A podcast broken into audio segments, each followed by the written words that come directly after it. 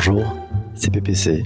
Dans chaque épisode d'Influence, des influenceurs, des patrons de marque ou des dirigeants d'agences de communication nous ouvrent la porte pour mieux comprendre les coulisses de l'influence. Les journalistes restent des prescripteurs, des passeurs. Lisa Villers. Des gens avec qui échanger. Fondatrice et dirigeante, Lisa Villers Communication. Qui sont extrêmement importants. Un ami journaliste m'a présenté Lisa Villers, une professionnelle experte en relations médias, influence et communication. Échange passionnant et sans filtre avec une vraie passionnée de communication. Je m'appelle Lisa Villers, je suis consultante en relations médias et en influence. L'influence, c'est la capacité de peser sur les idées, sur les gens, sur les situations c'est très simple en fait, c'est pas très long, mais, mais c'est vraiment ça en fait. En tout cas, c'est ce que j'explique euh, souvent à mes clients et mes étudiants. C'est ça l'influence. Ce que je peux dire d'autre, c'est que l'influence, c'est aussi une manière d'être en relation avec les gens, avec les entreprises, c'est-à-dire de d'exercer une forme de responsabilité. C'est d'ailleurs euh, le titre d'un livre euh, très intéressant de Nicolas Narcisse, Le devoir d'influence, qui considère que c'est euh, de la raison d'être et du devoir de toutes les entreprises de faire passer leurs idées de manière paisible, on va dire, et apaisée, en faisant passer un certain nombre de principes en agissant et en communiquant de manière responsable. C'est aussi ça, l'influence, finalement. Tu as choisi de monter ton entreprise autour des problématiques liées à l'influence. Qu'est-ce qui t'a pris? Au départ, c'est un concours vraiment euh, de relations et de circonstances. J'aime mettre les gens en relation. En fait, je crois que c'est ce qui me définit le mieux. Je vois euh, souvent autour de moi des entrepreneurs et beaucoup d'entrepreneuses finalement d'ailleurs qui font des choses formidables et qui ne le font pas assez savoir. Donc, qu'est-ce qui a fait que j'ai créé mon entreprise? C'est d'abord euh, une volonté d'aider des hommes et des femmes talentueux à faire mieux connaître ce qu'ils font ce qui m'amène finalement devant toi aujourd'hui, c'est ça. C'est euh, vraiment euh, des incitations que j'avais dans mon entourage de part et d'autre, qui me disaient, il y avait une petite musique de fond depuis des semaines, des mois, des années, qui me disaient, mais mets-toi à ton compte, mets-toi à ton compte, mets-toi à ton compte. Et je faisais la sourde oreille, j'étais dans une forme de déni. Et un jour, euh, il y a une entrepreneuse qui m'a dit, après que je lui ai dit, mais pourquoi tu ne fais pas savoir un peu plus ce que tu fais, c'est génial. elle m'a dit, mais t'as qu'à le faire toi. Et c'est comme ça que ça a commencé. Donc elle t'a influencé? Elle m'a complètement influencé. En fait, j'ai essayé de l'influencer et c'est l'inverse qui s'est passé, exactement. Ça arrive souvent, ça, euh, l'influenceur influencé Je crois que c'est euh, le principe même de l'échange, en fait, de la communication interpersonnelle. C'est euh, justement d'avoir une forme d'ouverture aux idées de l'autre et de ne pas être juste dans une communication, ce qu'on appellerait unidimensionnelle, c'est-à-dire de simplement délivrer son message, mais d'être à l'écoute. Et je, je, crois aussi que ça arrive un peu tout le temps quand on est un bon communicant, parce que pour moi, l'essence même du communicant, c'est d'être une éponge, c'est-à-dire d'être perméable à ce qui se passe dans l'environnement, dans l'air du temps, dans les idées des autres. Donc on se nourrit tous les uns des autres, je crois. Donc oui, ça arrive très souvent. D'après le dernier rapport mondial de la communication de Cision en 2019, les influenceurs 2.0 ont perdu du terrain dans la stratégie d'influence des marques au profit des journalistes et des salariés de l'entreprise. Comment tu traduis ça? La perte de visibilité et de, pouvoir des influenceurs euh, au, profit des journalistes et des salariés des entreprises, pour moi, c'est juste simplement la traduction de la réalité de la vie, en fait. C'est-à-dire qu'aujourd'hui, moi, ce que j'explique euh, beaucoup euh, à mes étudiants et à mes clients, c'est que le premier, il y, a, deux publics cibles qui sont très importants et c'est vraiment ce que cette étude elle euh, rencontre aujourd'hui. Pour une entreprise, l'ambassadeur numéro un, c'est son salarié. Donc c'est la personne à qui elle doit faire savoir les choses de manière la plus rapide et la plus mieux construite possible. Et après, ce sont évidemment les journalistes. Les journalistes restent des prescripteurs, des passeurs, des gens avec qui échanger, qui sont extrêmement importants toutes les discussions qu'on a sur euh, le rôle des influenceurs digitaux, euh, ben, pendant longtemps, en fait, euh, ils ont masqué cette visibilité importante des journalistes. Les journalistes, dans la plupart des secteurs, sont maintenant tous présents, pour la plupart sur les réseaux sociaux, donc ils ont rattrapé le décalage d'équilibre qu'il y avait avec d'autres influenceurs. donc ils sont, sont maintenant très présents et ça reste pour moi des gens les gens extrêmement importants à qui tu dois faire passer tes messages, à qui tu dois faire passer tes idées. Et c'est pas parce que tu leur fais passer tes idées et tes messages qu'ils vont euh, forcément écrire, générer des papiers. C'est ça qu'aussi euh, peut-être euh, les, les, les, gens ont du mal à comprendre. La relation avec les journalistes, c'est c'est comme une relation avec tes salariés. C'est une relation qui doit durer. C'est une relation de confiance qui s'établit pas en un clin d'œil. Et euh, si tu veux avoir une relation de confiance, ben c'est donnant-donnant. On, on peut faire une collaboration avec ses collaborateurs, on peut faire une collaboration avec euh, des blogueurs, des youtubeurs, des influenceurs. On peut faire une collaboration avec des journalistes? Alors, est-ce qu'on peut faire une collaboration avec des journalistes? C'est vraiment une question compliquée. Euh, J'utilise souvent euh, une image euh, qui était sortie dans une étude de Cision, de pardon, de stratégie et Babler, qui disait les journalistes et les communicants sont des associés rivaux. C'est-à-dire que parfois leurs intérêts sont alignés et on arrive à tirer entre guillemets dans le même sens et parfois nos intérêts ne sont pas alignés. Donc le, le, communicant il va chercher à protéger la réputation de son entreprise parce que c'est son métier c'est son devoir. Et le journaliste son devoir de journaliste c'est de faire savoir, faire sortir des informations, de les communiquer au grand public. Donc parfois on va dans le même sens, parfois non. Donc est-ce qu'on peut collaborer? Évidemment qu'on peut collaborer. Les collaborations, elles peuvent revêtir des formes multiples, elles sont pas toutes visibles. Euh, faire passer des messages, ça peut aussi passer par des journalistes. Euh, et parfois, euh, on peut, les journalistes peuvent aussi euh, éveiller euh, l'esprit, ouvrir les yeux d'une personne ou d'une entreprise sur certaines problématiques. Donc ma réponse est évidemment oui, mais euh, cette collaboration, euh, d'abord j'aime pas trop le mot colla collaboration parce qu'il a une connotation historique qui, qui, est un peu négative clairement, mais est-ce qu'on peut coopérer? Oui, évidemment on peut coopérer, on doit coopérer. À ton poste d'observation sur l'influence, tu constates quoi en ce moment?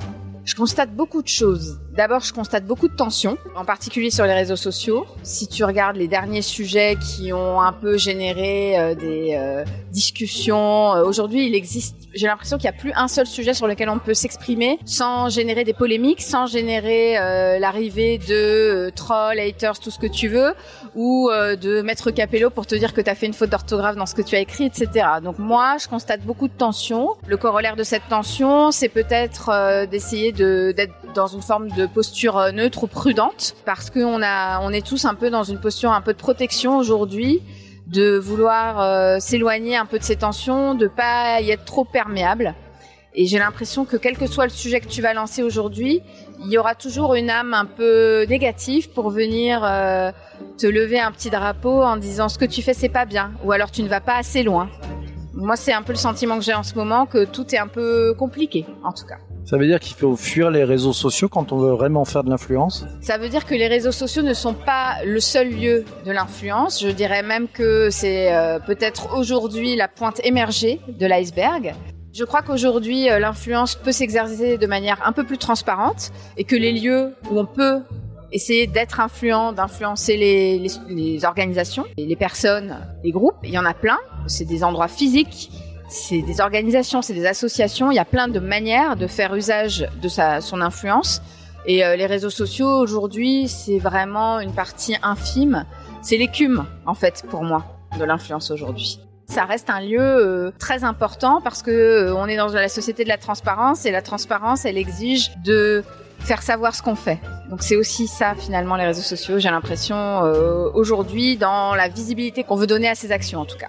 Lisa, tu donnes des cours à l'EFAP, à l'ISEG, à l'ISG, à l'INSEC comment les jeunes professionnels voient l'influence? Je ne veux pas faire de généralisation ici, à ce micro, mais j'ai l'impression que les jeunes professionnels, en tout cas les futurs communicants qui sont formés dans les écoles de communication, peuvent parfois avoir une vision un peu tronquée de ce qu'est l'influence. Bon, d'abord, ils, manquent d'expérience professionnelle, donc... Euh, c'est tout à fait normal, mais ils ont une vision de l'influence qui est parfois limitée aux réseaux sociaux. Donc ça leur donne une vision complètement tronquée de ce qu'est l'influence, un peu stéréotypée aussi parfois et euh, limitée au, numérique. L'influence heureusement pour nous, euh, elle, elle, préexistait le numérique et elle, elle, continuera à exister sous des formes très variées. Moi, j'essaye un peu à mon humble niveau de les éveiller un peu à ça et de leur montrer euh, différentes manières euh, par lesquelles euh, l'influence peut se travailler hors des circuits du numérique. Mais j'ai le sentiment que leur manière de consommer les médias, notamment, leur donne une vision un peu tronquée de ce qu'est l'influence et de qui sont les vrais influenceurs. Qu'est-ce que recherchent les entreprises chez les influenceurs Ça dépend des secteurs, ça dépend si on est en B2C, ça dépend si on est en B2B. Je dirais qu'il euh, y a quelques années, elles recherchaient un peu d'air frais, bêtement. Euh, enfin, c'est pas bête, mais en tout cas, ça aérait un petit peu euh, la manière dont elle pouvait communiquer. En revanche, euh, aujourd'hui, ce qu'elle recherche, je pense qu'il y a beaucoup de pour le coup de coopération avec des influenceurs pour les aider à sortir de leur structure habituelle, de leur schéma de pensée, pour les aider à réfléchir surtout sur les secteurs B2B en B2C, ça devient un canal de communication euh, comme un autre, probablement. Mais en B2B, je trouve qu'il y a une richesse peut-être supérieure dans la relation avec les influenceurs parce qu'on réfléchit ensemble, en fait. Ça, ça rend la relation intéressante. C'est un challenge pour les entreprises de savoir réfléchir avec des influenceurs, de savoir instaurer une relation qui ne soit pas juste je te demande quelque chose et j'attends ton retour, je te paye pour quelque chose, mais qui soit vraiment euh, enrichissante. Et euh, quand on discute avec les influenceurs, euh, on sent que cette relation la, les enrichit aussi parce que ça leur permet de toucher du doigt les limites d'une organisation, là où il y a des freins. Et quand on est un pied dans une organisation, un pied à l'extérieur, on a une vision aussi différente de ce qu'est l'entreprise finalement. Donc parfois il peut y avoir des collaborations avec des marques euh, pour construire euh, des projets, construire des collections qui vont être compliquées. Les influenceurs euh, en sortent pas forcément toujours ravis, mais ça change l'image qu'ils ont de l'entreprise, en bien ou en mal d'ailleurs. Un sujet que tu aimes bien, c'est l'influence for good. Aider les associations, des grandes causes à travers l'influence tu nous en parles là. C'est quoi pour toi l'influence for good? C'est euh, finalement euh, ce qu'on devrait tous faire chacun à notre niveau, c'est-à-dire d'une part donner de la visibilité à des causes qui le méritent et qui n'en ont pas, mettre euh, au service d'associations, d'ONG ou d'organisations pour le bien public notre euh, pouvoir de conviction, nos relations, notre pouvoir de mise en relation. Donc euh, c'est un peu tout ça l'influence for good, c'est donner son temps, donner son énergie, donner son réseau, donner sa visibilité à des causes qui n'ont pas forcément les moyens financier ou numérique d'être visible. Ça les amène à travailler différemment avec les influenceurs si on n'a pas d'argent Il y a des influenceurs pour qui ça fait partie euh, de leur vie euh, normale de donner du temps donc de donner leur temps ou leurs compétences pour des associations. Et il y a des influenceurs qui ont une vision purement euh, capitaliste ou mercantiliste de leur de leur métier, de leur fonction, et qui n'ont pas compris que quand une association les sollicite, elle va pas les rémunérer. En fait, elle a pas les moyens et euh, c'est pas la c'est pas le type de relation qu'elle souhaite construire. Quand je discute avec euh, mes confrères et mes consoeurs euh, qui peuvent travailler sur ce type de campagne ou quand ça m'arrive, on est toujours un peu estomaqué de voir des influenceurs qui réclament beaucoup d'argent pour mettre en avant une association. ben, l'association, elle payera pas en fait. Hein. Donc l'influence for good, c'est altruiste normalement. Tu nous parles un peu de l'impact positif. L'impact positif, c'est l'empreinte qu'on laisse euh, tous les jours. Euh, l'impact positif, c'est quand on se regarde dans la glace euh, ou quand on se lève le matin. Quelle est la raison qui nous anime Pourquoi on fait les choses. Pour moi, les choses sont assez simples. D'abord, j'ai travaillé dans des secteurs euh, qui étaient euh, l'énergie où là euh, quand on te dit impact positif et pétrole les gens ont l'impression que c'est un gros mot. Évidemment moi je m'insurge en faux parce que la vie elle est pas toute noire ou toute blanche. Elle est vraiment dans les zones de gris il y a beaucoup de choses à impact positif qui se passent dans tous les secteurs, y compris ceux qui ont un impact environnemental négatif ou discutable, parce qu'ils en ont parfaitement conscience aujourd'hui. L'impact positif aujourd'hui, pour moi, c'est d'accompagner des femmes entrepreneurs L'impact positif, c'est d'accompagner des entreprises qui ont euh, justement un impact positif, comme des startups comme WeNow par exemple, qui euh, permettent euh, de réduire l'empreinte carbone de la conduite. Qui clairement le transport, c'est le secteur qui a le plus besoin de réduire son impact carbone. L'impact positif, c'est d'accompagner des ONG comme Label Emmaüs qui euh, fait euh, du e-commerce euh, solidaire et social. C'est d'accompagner bénévolement depuis dix ans la Ligue internationale contre le racisme et l'antisémitisme quand je le peux à mon niveau et c'est d'accompagner euh, des femmes et des hommes qui ont des projets euh, de transition écologique, euh, de donner de la visibilité à des causes comme le handicap sur le lieu de travail. Enfin voilà, c'est toutes ces causes finalement pour lesquelles j'interviens soit dans ma vie professionnelle, soit dans mon entourage personnel. voilà, c'est un peu tout ça. C'est quoi ta baguette magique pour bien jouer la carte de l'influence Mon truc à moi, c'est le rire, je crois, en fait. J'aime bien euh, faire sourire les gens, j'aime bien mettre à l'aise les gens, et j'aime créer du lien. Donc ma baguette magique à moi, ce serait peut-être l'humour, je crois. Oui. Est-ce que tu as un exemple de ce qu'il ne faut pas faire en matière d'influence? Un truc que tu dis, ouais, je l'ai tenté, puis je me suis planté, mais qu'est-ce que j'ai appris avec ça? Ah, un contre-exemple de quelque chose qu'il faudrait pas faire en influence. euh, alors j'en ai plein en fait parce que j'ai testé plein de choses euh, au, au début. Euh, alors le contre-exemple, ce serait d'avoir un brief trop restrictif avec un influenceur avec lequel tu travailles ou d'avoir un client qui manque peut-être de maturité sur euh, euh, les do's and don'ts avec des influenceurs et qui veut rectifier les choses à la virgule près, ne pas laisser de liberté créative à un influenceur de euh, construire un contenu comme il le souhaite. Un truc qu'il faudrait pas faire aussi, c'est euh, de contacter un influenceur euh, en le voyant comme un canal de diffusion uniquement. Un truc qu'il faudrait pas faire aussi, c'est de pas euh, identifier que le sujet dont tu as envie de parler ne va pas intéresser les influenceurs. Mais ça, ça nous arrive à tous, hein, voilà. Après, un truc à pas faire, c'est voir qu'il se passe un truc très grave dans le monde et parler d'un sujet un peu léger, peut-être. Dans ton rôle de conseil en matière d'influence, tu accompagnes des entreprises. Quels sont les challenges que tu rencontres Ça va être euh, peut-être de bien faire comprendre d'une part à des annonceurs que euh, on peut pas euh, prédire la réussite d'une action. C'est très compliqué. On est dans une euh, dans une industrie où il y a de plus en plus de métriques. Donc euh, les annonceurs attendent un retour sur investissement un peu immédiat des actions qu'ils mènent.